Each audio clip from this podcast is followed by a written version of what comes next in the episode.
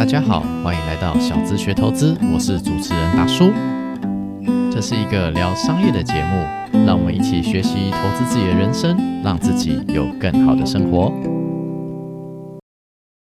如果大家是第一次听这个节目的话，可以先回去听我们的第一集，可以大概知道我们这个节目的价值观还有基本的定位。如果愿意接受这个节目的想法，相信你会喜欢这个节目。好的，那我们的节目就开始喽。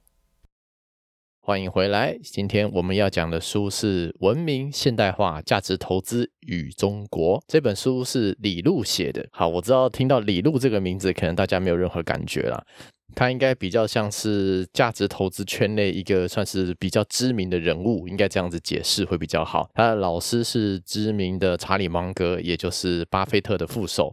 伯克夏的副董事长查理芒格说：“李路呢是中国的巴菲特。查理芒格呢自己把钱投资在三个地方，分别是伯克夏、Costco，还有李路所创办的喜马拉雅资本。不单是查理芒格，许多国内外知名的投资人呢，也都是在阅读他的思想还有著作。所以，我们今天来介绍他的书，也从他的书里面去思考说投资这件事情。”该怎么做会比较好？那我们今天选的著作呢，就是这一本《文明现代化价值投资与中国》。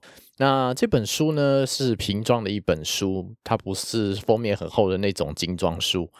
只不过，光是这样子的一本瓶装书呢，厚度就有三公分这么厚了。那读起来呢，其实没有很难，它的字其实写的都蛮白话的。至于这本书到底该怎么读呢？其实也蛮简单的，书名就告诉你了，就是这本书呢，章节分成就是文明现代化。价值投资，最后讲中国，就这样四个章节可以这样理解。那前面两个部分就是文明跟现代化是混在一起讲的，它比较是讲历史的部分。后面则是讲价值投资，也就是他自己碰到价值投资之后呢，对于价值投资的一些理解。最后呢，就是在从中去安插几个。部分呢，去讲说李路自己透过历史的观察，还有透过对价值投资的理解，那认为说这些东西怎么可以应用在中国这个市场上面？那毕竟我们台湾是华人文化嘛，跟中国那边有一些情况蛮类似的，所以呢，我觉得都是有参考的价值。而我介绍这本书呢，也就会依照这个书名的顺序去介绍。不过在开始之前，我先来介绍一下李路的个人生平会比较好，大家对这个人也会有一些基本的认识。是李路是一九六六年在河北出生。刚出生的时候呢，正值就是中国大陆文化大革命的开始。他本身也经历过唐山大地震，最后辗转来到美国。所以，我们也可以从中知道说，他一开始的出生并不像巴菲特。巴菲特是一九三零年出生，等到巴菲特成年的时候，刚好也是美国打完二战，经济开始不断发展的时候。而李路年轻的时候似乎没有这么幸运，所以他来到了。美国发展，朋友跟他介绍说：“诶，可以去听一个投资讲座。讲座结束之后会有自助餐。当时用的那个字呢叫 buffet。那李路就跑去听了，结果呢发现呢没有自助餐，但是他对讲座的内容非常的着迷。当时的讲师呢就是知名的沃伦巴菲特 （Warren Buffett），这也是李路开始对投资开始感兴趣。”到了一九九六年，也就是他三十岁的时候呢，在哥伦比亚大学完成了经济学、法律还有工商管理三个学位。这也是哥伦比亚大学史上第一位能够同时获得三个学位的学生。等到他三十岁毕业之后呢，他创立了喜马拉雅合伙人公司，就有点像巴菲特早期的合伙公司一样，是一个规模比较小的基金。也是后来喜马拉雅资本的前身。十五年来，喜马拉雅资本年化报酬率也有二十五趴，这在业界应该也是相当厉害的成绩了。当然，我们也不能说它过去绩效怎么样，未来绩效就一定会怎么样。不过拿来做一个参考，应该是还不错的。在二零零三年的时候呢，认识了巴菲特的副手，也就是伯克夏的副董事长查理芒格。两人呢交浅言深，接下来的十几年呢，基本上每周都会约吃饭。二零二零年的时候呢，李路还帮忙查理芒格翻译了中文版的《穷查理宝典》，也帮忙写了序言。这段时间呢，就是李路自己也在网络上写了很多他对于历史啊、对于经济，还有对于价值投资的一些理解。网络上有他写的文章啊，这些文。章呢，就是凑一凑，再加上他之前去讲座做的一些备忘录啊，还有当时人家帮忙记录的那些稿子，最后凑成了我们现在看到的这本书《文明现代化价值投资与中国》。那接下来我们就依照书的架构来讲一讲这本书大概是在讲什么东西。前面的部分是讲历史，也就是讲文明和现代化这个部分。这边顺便补一些话，就是其实这边很多内容讲的是社会科学啦。那社会科学就有一个很大的特色，就是说它只能够否认，它不能够证实。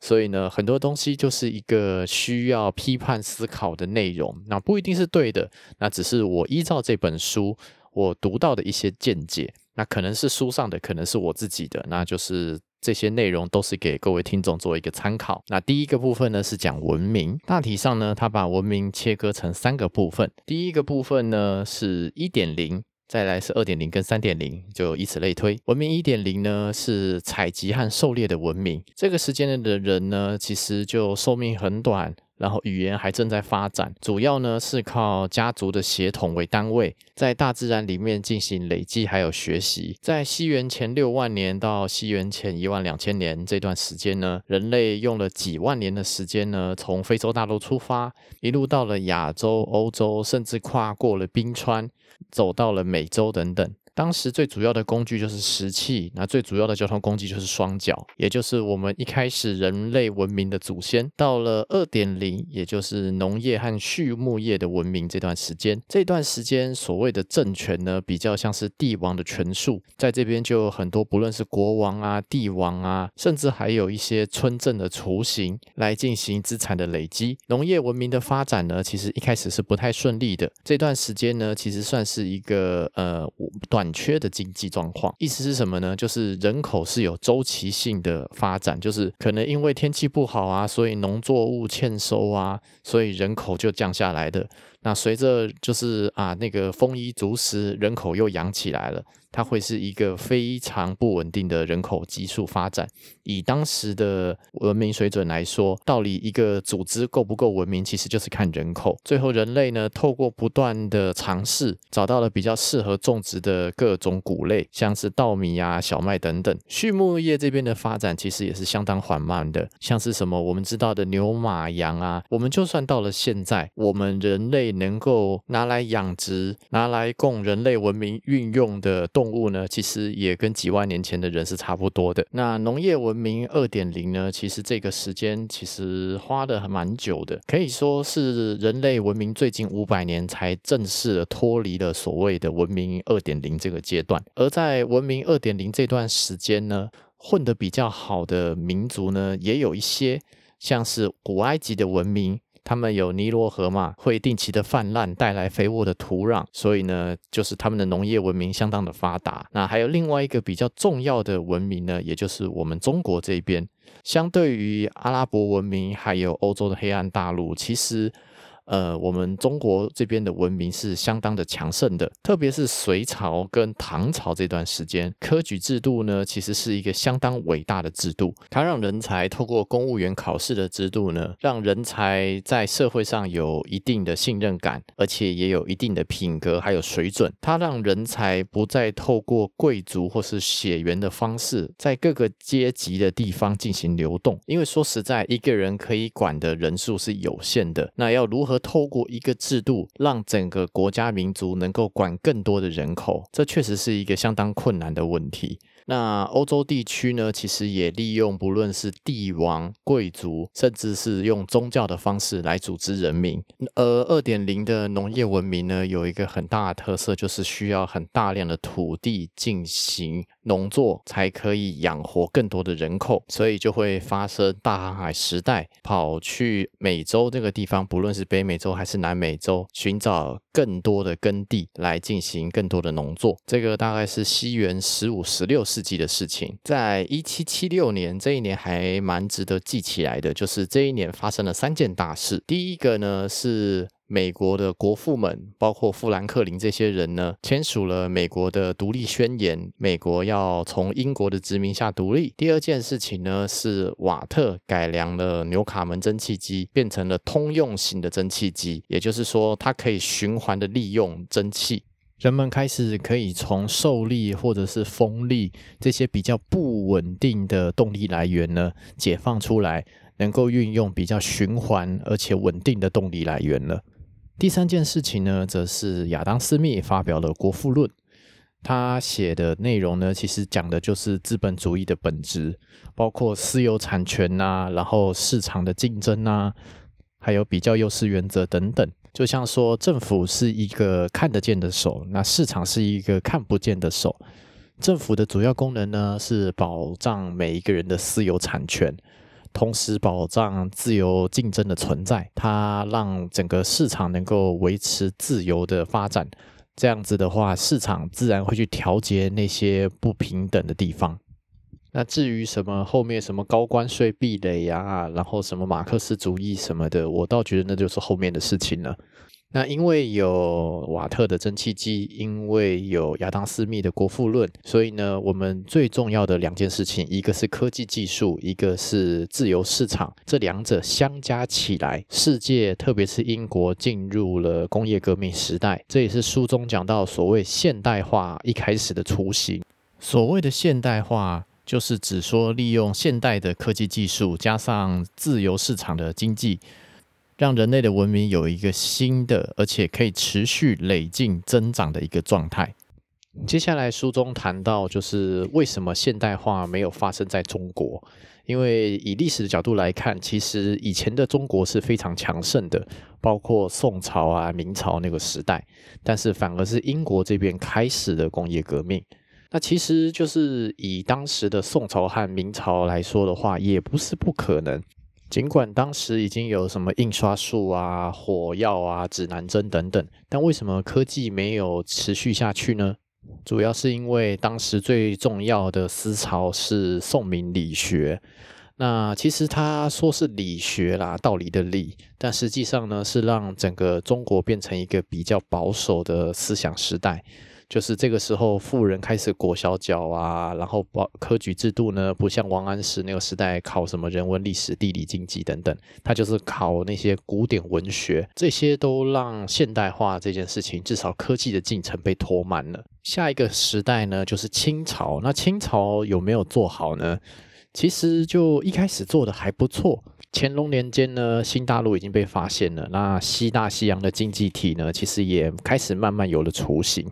那那个时代呢，就像是什么枪炮啊，还有海船的模型啊、玻璃啊，还有镜子等等，其实这些都已经出现了。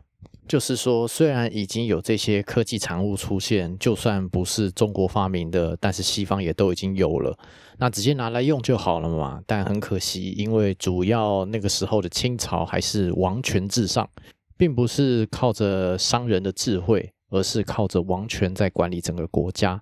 所以说，现代科技跟自由市场这两件事情呢，以当时的角度来说，就是中国其实都没有这里些条件。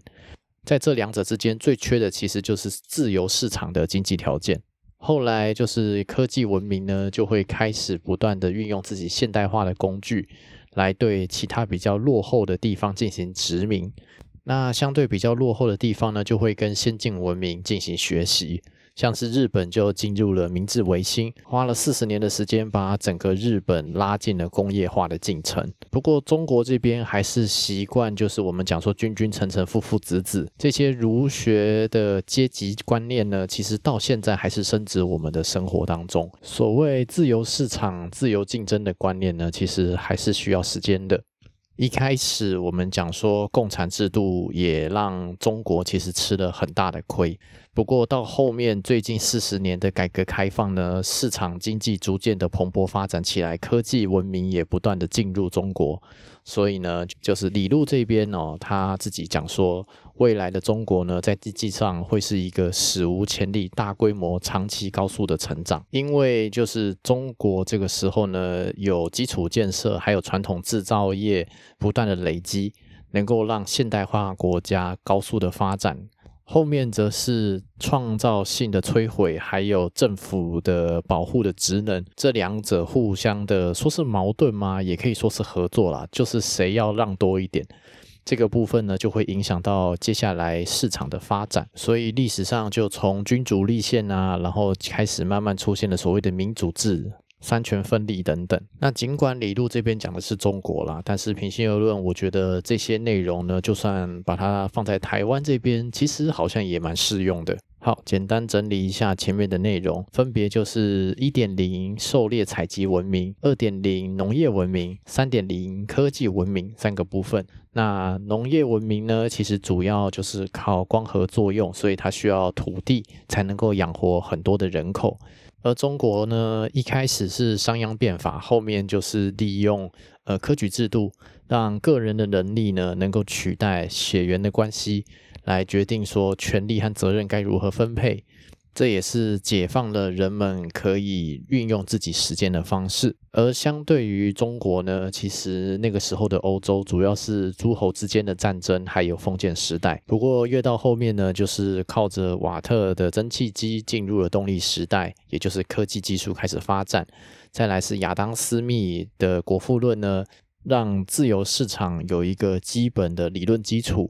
所以呢，就是靠着科技的发展，还有自由市场。欧美地区呢，进入了所谓的三点零科技文明之后，不论是以自由主义为主，还是以共产主义为主，其实就是在寻找呃看不见的手跟看得见的手，就是政府跟市场之间到底那条界限在哪里。而三点零的科技文明呢，就是会有一个很重要的结论，就是最大的市场会变成唯一的市场。因为二点零的农业文明那个时代在争夺的是土地，但之后三点零的科技文明争夺的是市场。那目前来看，最大的市场其实就是美国。那之后下一个最大的市场就看起来很有可能是中国。那中国是有在改变了，那我觉得就是咱们边走边看吧。至于所谓的中美关系啊，那些所谓什么市场之间的贸易战啊。那李路这边是讲说，理性的大国之间是不可能展开全面无底线的战争，因为只要离开全球化就会落败，而离开的时间越长呢，其实落后的时间就会越快。而未来呢，基于像是民族啊、文化、宗教信仰这种传统国家的基础呢，其实也会慢慢的有变化啦。就是其实很多就已经在变化了，像我们现在人的寿命这么长。其实宗教信仰的重要性其实相对就比较小了，而现在目前人类面对最大的一个挑战呢，其实是地球对于人类的承受的极限，这也就是我们讲说环保的问题啊。不过这已经超出这个书的内容了，那我们就不要再延伸下去了。我们接下来讲价值投资这个主题。那后面的内容呢？其实大多数都是李路在外面给人家做演讲的备忘录或是逐字稿，反正就是有好心的人帮忙整理的。那就是说，他在价值投资这个章节呢，其实也是针对不同的受众，有一些比较不一样的叙述方式。像是说，他在管理学院这边呢，他就讨论了道德底线的话题。对于可能比较像是学生的讲座呢，他讲的就比较像是科普的内容。那这里面的内容，我觉得就是一一为大家整理吧。因为内容本身是有一点跳着叙述问题，所以变得是说我是事后再重新整理过的。那可能跟大家书上内容看的感觉比较不一样，就是说他第一个先假设说为什么股票比现金还要好，当然就是现金为什么很重要，这个比较牵扯上货币学了，那可能就我们就不讨论了。那我们先讲说李路为什么认为股票会比现金还要好，最主要的原因就是通货膨胀跟 GDP 的成长。这边讲的 GDP 其实是讲人类的生产力啦。它只是把它换成钱的形式，不过在人类的历史上面，其实很长一段时间是不太需要用到钱的，至少对于钱的定义是很模糊的。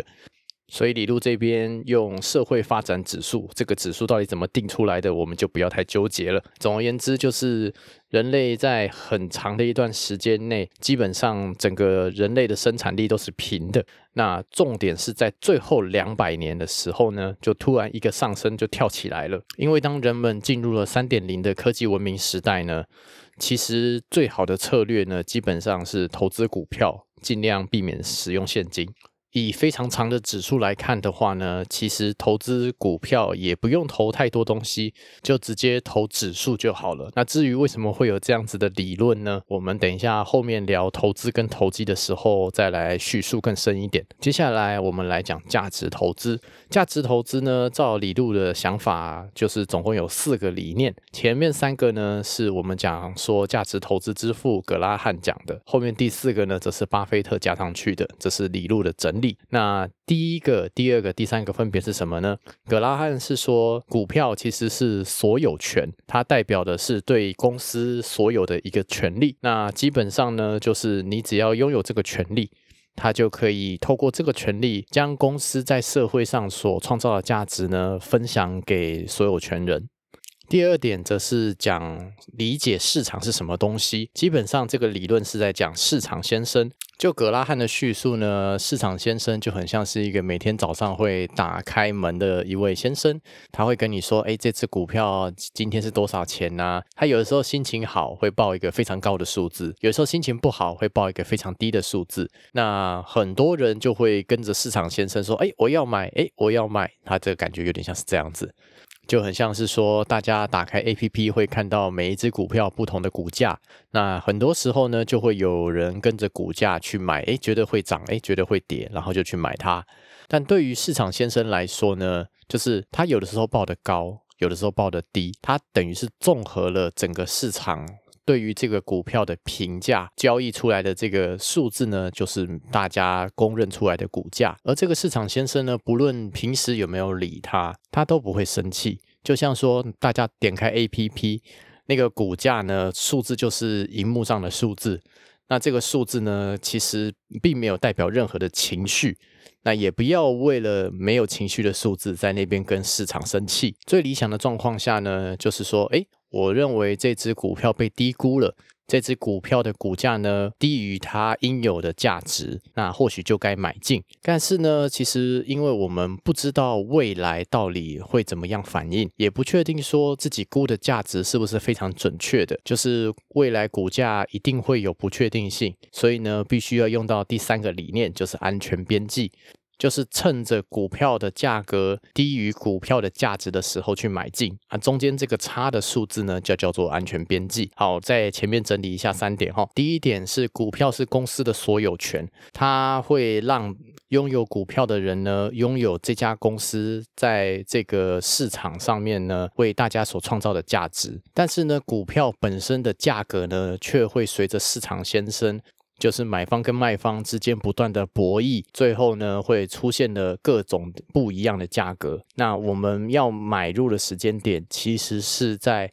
价格低于股票本身价值的时候再买入，那中间差的这个数字呢，叫做安全边际。再来是第四点，也就是巴菲特自己增加的一个新的概念，就是投资人可以透过长期不断的努力，创造自己的能力圈。简单的说，就是大家要评估公司的价值，其实是相当困难的，所以必须要找到自己的能力范围在哪里，在自己的能力范围内去评估这家公司的价值大概是多少，进而。推断出合理的股价是多少，让自己能够在市场先生比较低迷的时候呢，也就是他爆出的股价是比较低的时候呢，买入股价低于合理股价的股票。好，我知道听起来有点绕舌，我再念一遍哦，就是说投资人必须要确认自己的能力圈，那重点是那个圈那个字，你要知道自己的能力边界在哪里，然后在这个能力范围内呢，找到这个公司的价值所在。推估一个合理的股价啊，趁着合股价比合理股价再低的时候呢，再买入。概念大概是这样子。至于不是自己能力范围内的股票该怎么办呢？讲白一点呢，就是说这个股票跟你没有缘分，那就放弃吧。对，放弃也是一种选择的。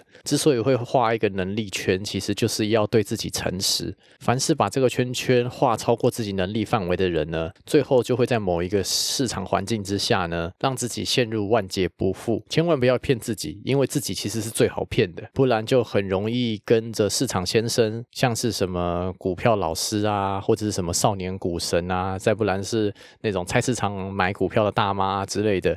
会跟着这些市场先生的情绪起伏，让自己的生活变得很混乱，同时影响自己投资的情绪。其实投资久了，大家都会发现说，真正影响自己投资的最大敌人其实是自己的情绪。那至于价值投资到底能否运用在中国这个市场上呢？就是像前面讲的嘛，中国已经进入了三点零的科技文明，但实际上呢，它的股价至少对于金融市场的理解其实还是相当的粗浅，所以其实呢，就是李路这边是认为说，中国的市场先生呢，他的情绪起伏其实蛮大的，就是相对于美国主要是法人市场，那法人相对的就比较长期、比较理性一点。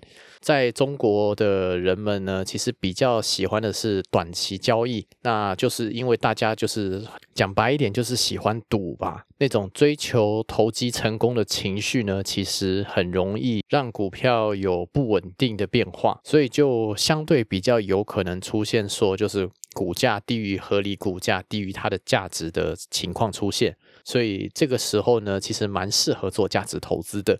那如果这些都不行的话呢，就是看不懂，就是公司的价值该怎么评估，内在的合理股价该是多少。都不知道的话也没有关系，简单的说就投资指数型基金其实也可以。那为什么会这个样子呢？这可能再回到股市的本质。大概四五百年前吧，就是欧洲发现新大陆，开始要坐船去做生意，所谓货出的去，钱进的来，大家发大财哦。这个梗好像有点老了啊，不过没关系，我还蛮喜欢的。就是说在那个时候呢，就是比较有钱的人才能够开船出去嘛。那一开始通常是什么国王或贵族，到了后面呢，发现就是说国王跟贵族的钱也不够了，所以开始要用散户，也就是民间这些人的钱了。所以呢，他们就定了一个游戏规则，就是讲说，哎，这个船呢里面有很多仓，每个仓呢也算一个格子。那每一个散户们，就是这些小小的街头市民们，可以去交易所呢认购这种船舱里面的一个格子的所有权。那看你要切割到多小都没关系。啊，重点是你买了这一张纸之后呢，这个所有权本身还可以拿来买卖，那就会有人开始买卖这些权利，那就是外面的市井小民呢，就会觉得说，哎，这些股权其实被分割的很小。啊，其实好像对自己来说也不是不能够承担的，而且呢，随时又可以把这个股权卖出去，其实就是迎合了就是人性中有点懒惰啊，想要走捷径的一个。赌博的心理吧，就想说，哎，那我这笔钱丢下去，那如果传回来的，那那我就可以赚到一笔。再不然就是我之后把这张权利卖出去也可以。所以呢，就是说，其实股市出现的时候呢，本身就带了一点赌博的性质在。那以李路这本书，他的观念是说，这种是属于投机的行为。那最重要的定义就是说，哎，我今天我的前面的是买方，我自己是卖方。那我们两个之间股权做了一个买卖行为呢，要么是你赢，要么是我赢。我们两个之间加起来对社会来说并没有任何新增的价值，这是一个零和的博弈，属于投机的行为。那什么才是真正的投资呢？以前面的例子来说，就是今天真的是诶，大家凑满了一笔钱，然后大家一艘船出海，就出海真的把货运回来了。那这个运回来的货呢，为这个社会创造了新的价值。大家也可以透过就是分润的方式呢，真的获得利益。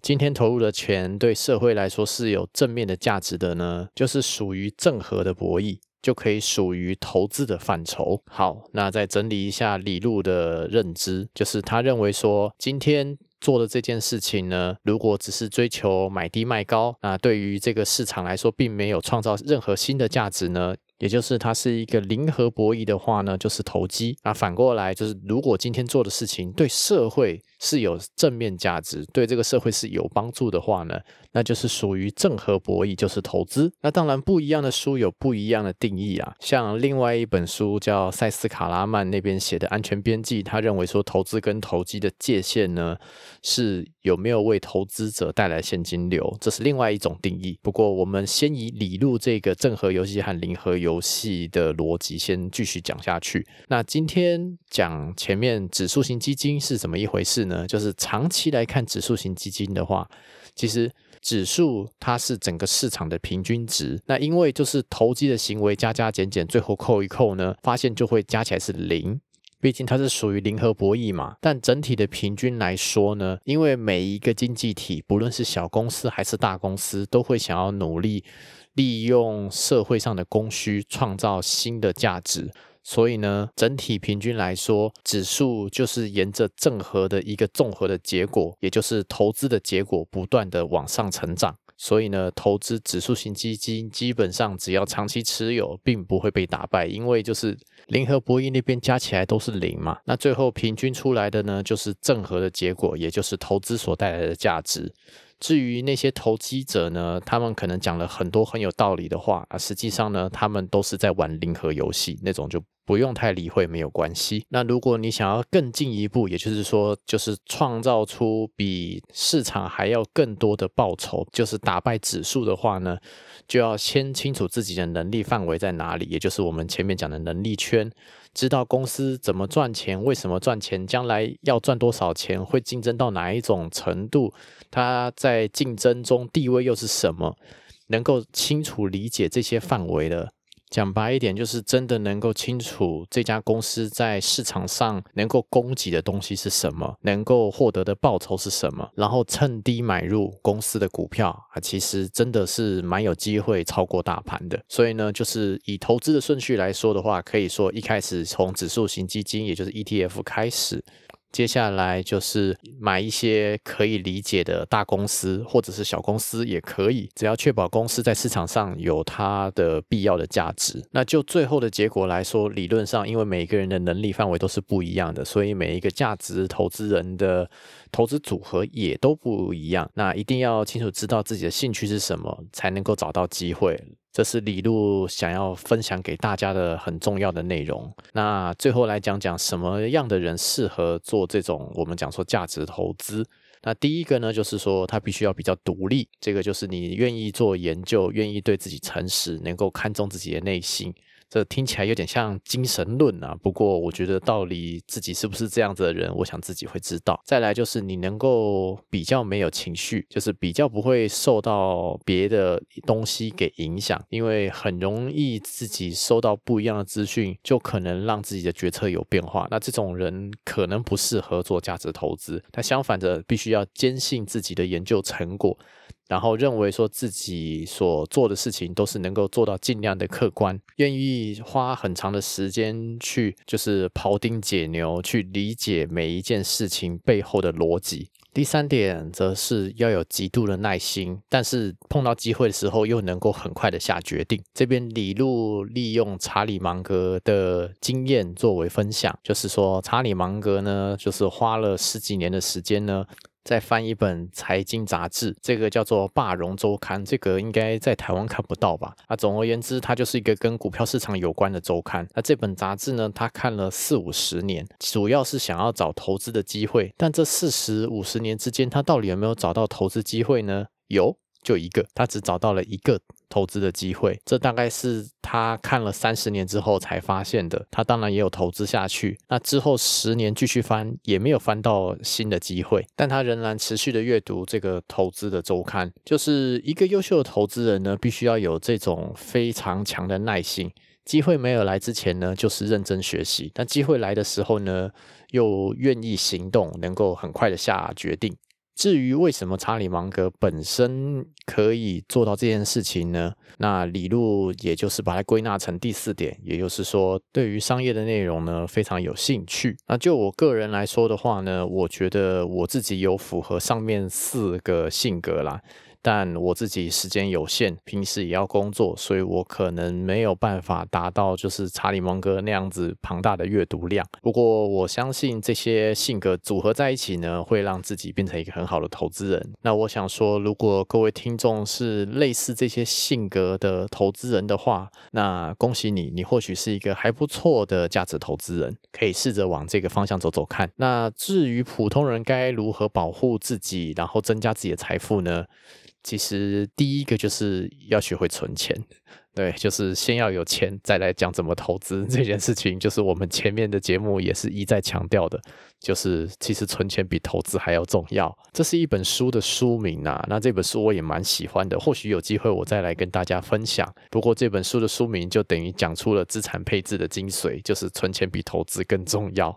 再来是第二个，就是说，如果自己不确定能够投资什么的话，投资指数型基金是有用的。那理由就像前面叙述的，就是投机最后加起来的净结果会是零，但是呢，投资指数型基金呢就可以拿到投资所得到的正向的结果。所创造的价值，如果本身经济是以二到三趴的速度在成长的话呢，再加上通膨啊，其实大概就有四到五趴的成长了。在比较成熟的经济体里面呢，可能利润再更高一点，可能就有六趴七趴了。那我觉得呢，就是以我们台湾，我们先不要讲美国，先不要讲中国。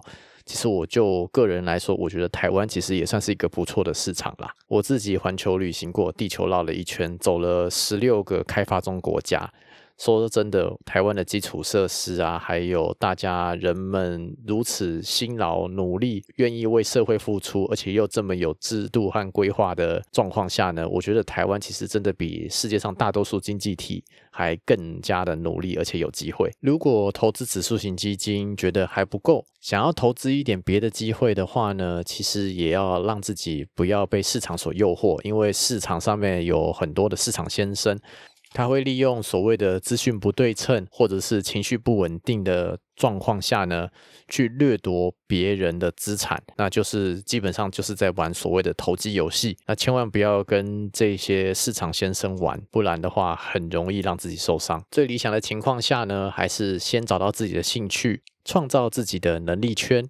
而最有用的呢，其实是一些科学知识，因为这些东西是最有确定性的内容。那这些科学所延伸出来的技术，就可以卖在这个市场里面，满足大家的供需，就变成了一个小公司，变成了一个小组织，甚至可能未来变成大公司。有机会的话，这些公司甚至会上市，就可以买股票了。那也因为自由市场的竞争呢，就是市场是起起落落的。毕竟人生在世，哦，很多事情的存在其实都是以几率的方式。在来呈现的，在这么多不确定的情况之下呢，投资人能够做什么呢？基本上就是做好自己，就像前面讲的，好好存钱，然后呢，去除那些所谓的杂音，耐心的等待市场的机会，等到的市场机会来的时候呢，又能够很果断的下决定。投资具有确定性的东西，回避不确定性，把握价值投资的机会。当然，这些内容其实今天讲的都有点接近所谓道的层次啊，就是可能没有讲什么方法论，那就是讲一些原。和观念，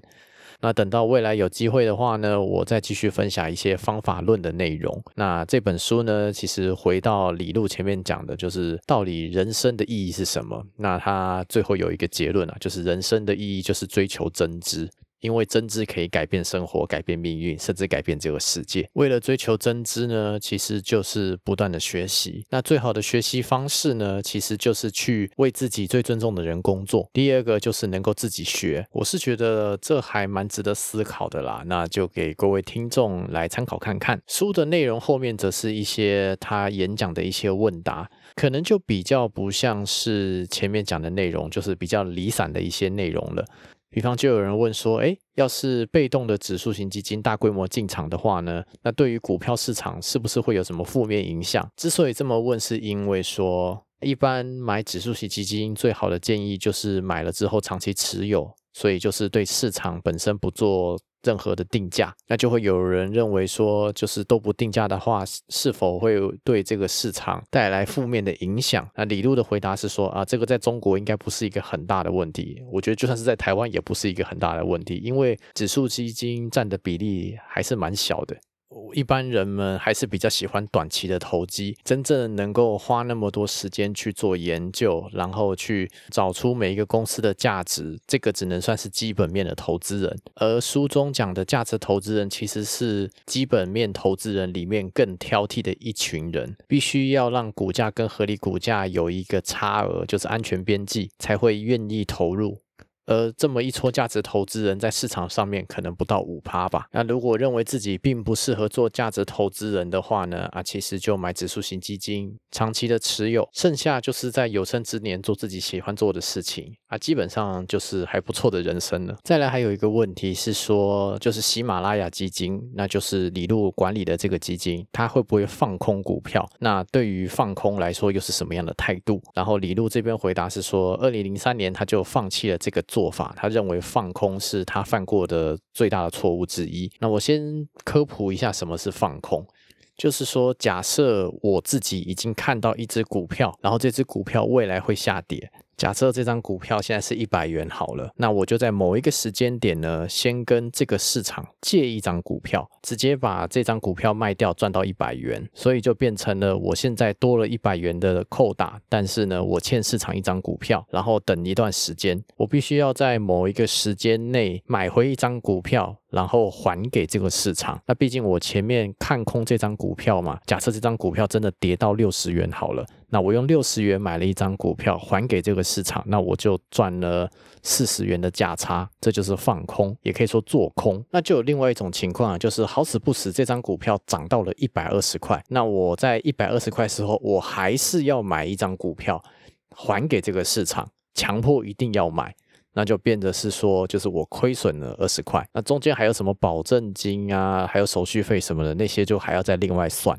那放空呢？它其实有三个特色，会让放空这件事情变成一个很悲惨的生意。一个是说，如果是做多，也就是买股票持有它的话呢，只要是好公司的股票呢，它下跌的空间是百分之百，就是顶多跌到零嘛。但是上涨的空间却是无限的。那反过来说，如果今天是放空的话，也就是像我前面讲的，先借一张股票，那。反而会变得是说上涨的空间是有上限的，但是下跌却是无限的。这样听起来好像确实并不是一个很好的生意。再来第二个就是说，其实放空的机会其实有一些作假的元素在里面。一般人认为股票会下跌的理由呢，到后面可能会发现说，哎，其实反而是没有跌的。就像我们前面讲的，市场先生是阴晴不定的，你没有办法去预测它。再来第三点，就是因为它有一个时间压力，也就是一定要还股票的那个时间点，所以呢，它很容易让自己的思绪非常的混乱，反而分散自己的注意力，让自己应该做的事情没有好好的做下去。以上这三个观点是李路反对放空的理由，给各位做一个参考。再来还有个问题就是中国经济成长的潜力是什么？那李路这边讲了五个点，第一个就是中国已经进入了三点零的科技文明时代，也就是现代科技加上自由市场经济的结合，而且中国未来有将近两亿个大学生，基本上已经接近整个美国的工作人口了，即将享受非常大的工程师的红利，这将会是中国发展起来非常重要的基础。第二点则是城市化的影响，就是其实城市是聚集人才的地方，不管是社会福利呀、医疗啊、教育等等这些东西聚集在一起，其实比较有更多的机会。那中国在政府的计划之下，未来二十年将会是每年一趴的速度进行城市化，也就是未来不但会有更多的人作为创造者，也会有更多的消费者加入了城市生活，就有基本的社会保障，让这个市场持续的运作。第三个则是说，中国是否有钱能够支持这个城市化，还有这些建设的升级呢？那中国虽然是世界第二大经济体。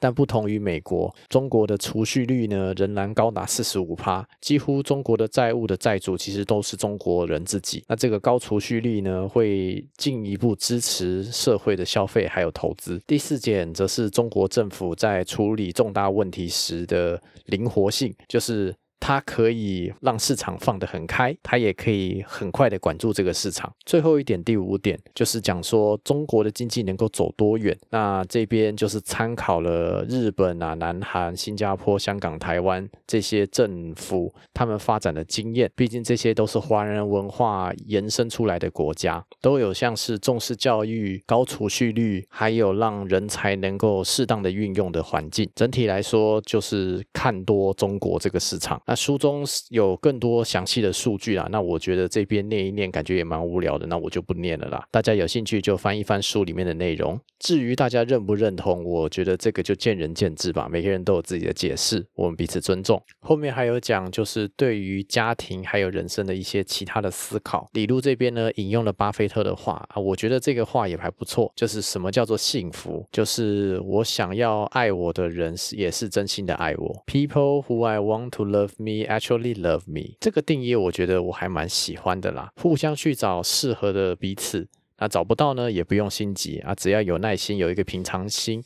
好好的做自己，才能够活出幸福的感觉。这听起来有点像是单身的鸡汤，但是我觉得这个鸡汤是还不错喝啦。好，以上是这本书大概的简介了啊。其实里面的内容其实也真的蛮杂的。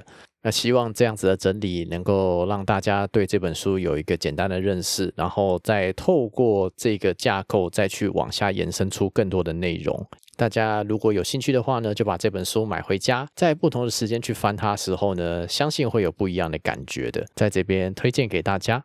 节目的最后呢，有一位听众留言，这个叫 Lucy Pico，我应该没有念错了。他的留言内容是说：“达叔是我高中某老师的称呼，看到这个名字感觉很亲切。达叔的理念我也非常的认同。一个高中老师被叫达叔，嗯，感觉蛮特别的。这个留言还有第二段，它内容是写说。”我刚开始使用 Podcast，觉得你的分享有很多内容，想打成文字又跟不上听的速度，必须断断续续的听。有一个节目叫理财学伴，他们会将每集的内容打成文章，这样子可以一边听一边看一边画重点。不知道你方不方便有这方面的规划呢？首先谢谢这位听众的留言。其实我自己录完节目之后呢，后面都会准备很多文字稿啦。但这些文字稿基本上不太成体系，反而是有点零散的，所以对我来说，这都是要花另外的时间成本去整理的。